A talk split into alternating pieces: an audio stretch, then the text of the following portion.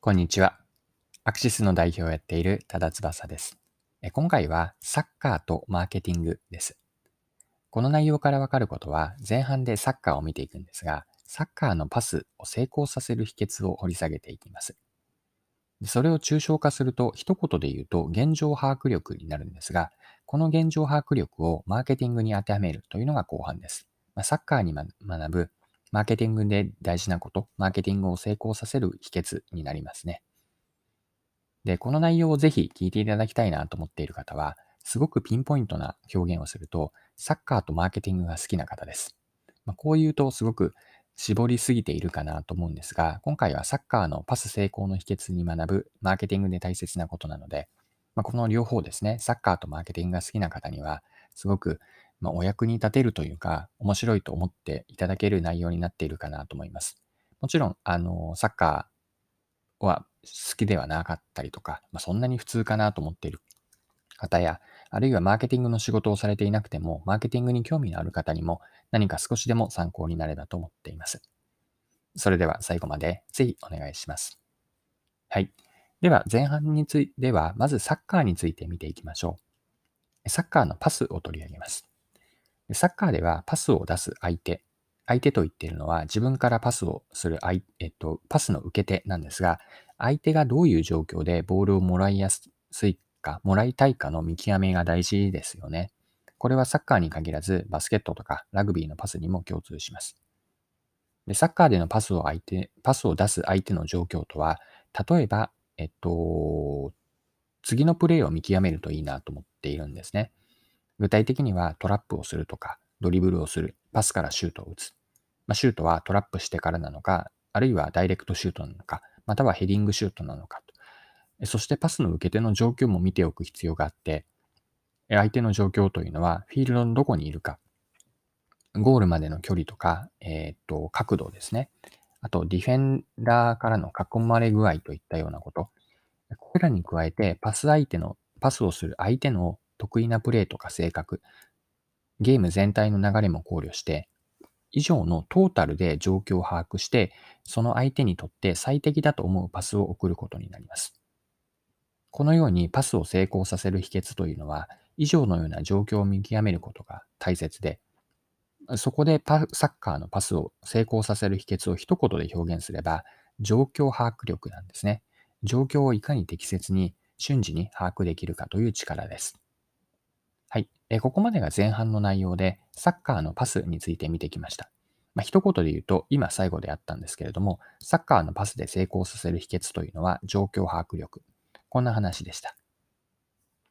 はい。ここから後半に内容が入っていくんですが、今のサッカーの話をビジネスに応用して、具体的にはマーケティングに横展開をしていきます。で、先ほどのサッカーのポイント、パスを出すときの状況把握力ということを挙げたんですが、これはビジネスにも通じるんですね。でこれを例えばの例でマーケティングに当てはめていきましょう。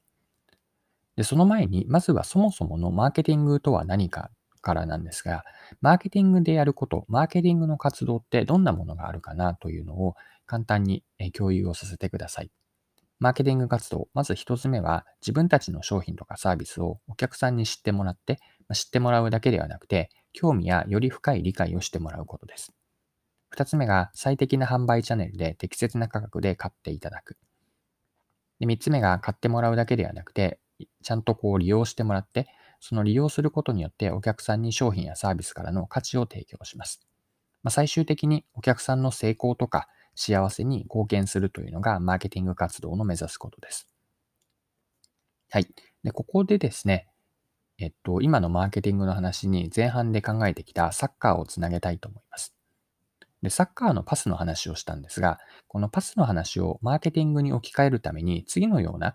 えっと、置き換えをできればなと思っていて、パスを出す相手というのがお客さんです。で、その時にサッカーではボールがあるんですが、ボールをお客に提供する商品やサービスと当てはめます。もう一度整理をすると、パスを出す相手というのがお客さん。ボールが商品やサービスです。でさっきマーケティングの活動で最終的に目指したいことというのが、お客さんの成功や幸せに貢献する、こんなことを言いました。で、サッカーのパスの意味合いというのを、パスを出す味方プレイヤー、相手ですよね。相手の次のプレーに貢献すると捉えれば、サッカーのパスとお客さんへのマーケティング活動っていうのは、やっていることって本質的には同じなんですよね。まあ、さっき当てはめたように、パスを出す相手の成功、お客の成功だし、それをボールを、サッカーではボールを使って成功に導いていくんですが、マーケティングでは、お客さんに提供する商品やサービスを持って、お客さんの成功や幸せに、こう、うんと寄与していく、貢献していくんです。で、もう一度サッカーで功させるため、えっと、パスですね。パスを成功させる秘訣、ポイントを一言で言うと、状況把握力でした。で、これをマーケティングに当てはめると、お客さんの状況を把握すること、つまり別の表現をすれば、お客さんを理解する力、顧客理解力なんです。では、具体的にお客さんの何を理解するかというと、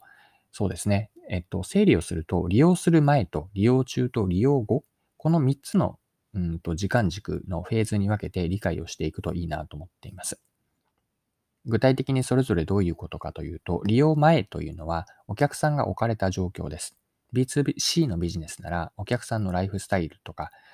うん、日常生活で感じる不便や不満、こういったペインポイントは何かという利用前の状況、置かれた状況です。まあ、それに加えてお客さんのニーズ、これは顕在化している欲求とか需要なんですが、お客さんのニーズ、さらに、ニーズにはなっていないような、マーケティングの専門用語で言うと、顧客インサイトというんですが、これはお客さんを動かす隠れた気持ちです。普段は気づいていないんだけれども、そうだと気づかされれば、買うなどの行動につながる深い奥にある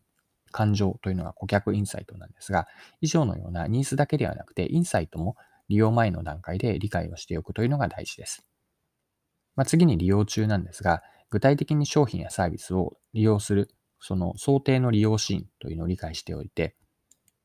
えっと、利用シーンという状況だけではなくて、その利用中に生まれる感情までお客さんのことを理解できるとなお良いです。まあ、どういう嬉しさとか、どういう楽しさがあるかというのが例えばです。はい。で、利用後についても深理解を深めたくて、利用した後の状況ですね。利用する前のビフォーに比べて、アフターはどう変わったのか、そして利用後の気持ちも合わせて見ておくといいでしょう。でもう一度サッカーの話に少し戻すんですが、サッカーでは味方や敵の状況を把握して、初めてそのシーンで最適なパスを選択できるんですよね。でこれってマーケティングにも全く同じだと思っていて、お客さんの状況によってマーケティングのコミュニケーションとか、または販売方法、もっと言えば使ってほしい商品やサービス自体も変わっていきます。でその判断の拠り所になるのが顧客理解なんです。で、マーケターに求められるのは、これは最後結論になるんですが、マーケターに求められるのは、お客さんのことを時には、そのお客さん本人以上に深く理解して、その理解によってマーケティング活動をしていくことです。はい、そろそろクロージングです。今回はサッカーから学べる、具体的にはパスの成功ポイントから学べる、マーケティングでの顧客理解の重要性、顧客理解の方法についてでした。最後に簡単に内容を振り返っておきます。サッカーのパス、これはサッカーに限らずですが、成功させる秘訣は状況把握力です。まあ、相手の状況ですね。パスを出す相手の状況をどれだけ的確に理解できるか。で、この話をマーケティングに応用してきました。で、サッカーのパスをマーケティングに当てはめていったんですが、えっと、パスを出す相手というのをお客さん、そしてボールを商品やサービスと置き換えれば、サッカーのパスとマーケティングでのえっと、お客さんに対するマーケティング活動っていうのは、やっていることは本質的に同じなんです。で、マーケティングでは、え顧客理解力が大事で、まあ、これはサッカーでのパスを成功させるための状況把握力というのを、マーケティングでは顧客理解力になります。ターゲット顧客の状況によってコミュニケーションとか販売方法が変わっていくので、その判断のよりどころになるのが顧客理解です。マーケターに求められるのはお客さんの理解なんですが、お客さんのことを時には本人以上に深く理解すること、ここまでが求められることだと思っています。はい。今回も貴重なお時間を使って最後までお付き合いいただきありがとうございました。この配信のコンセプトは10分で見分けるビジネスセンスで、これからも更新は続けていくので、よかったら次回もぜひぜひよろしくお願いします。それでは今日も素敵な一日にしていきましょう。